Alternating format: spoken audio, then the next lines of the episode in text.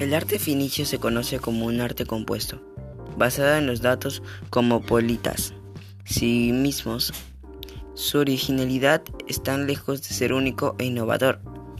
El de un arte variado, popular y propagandista.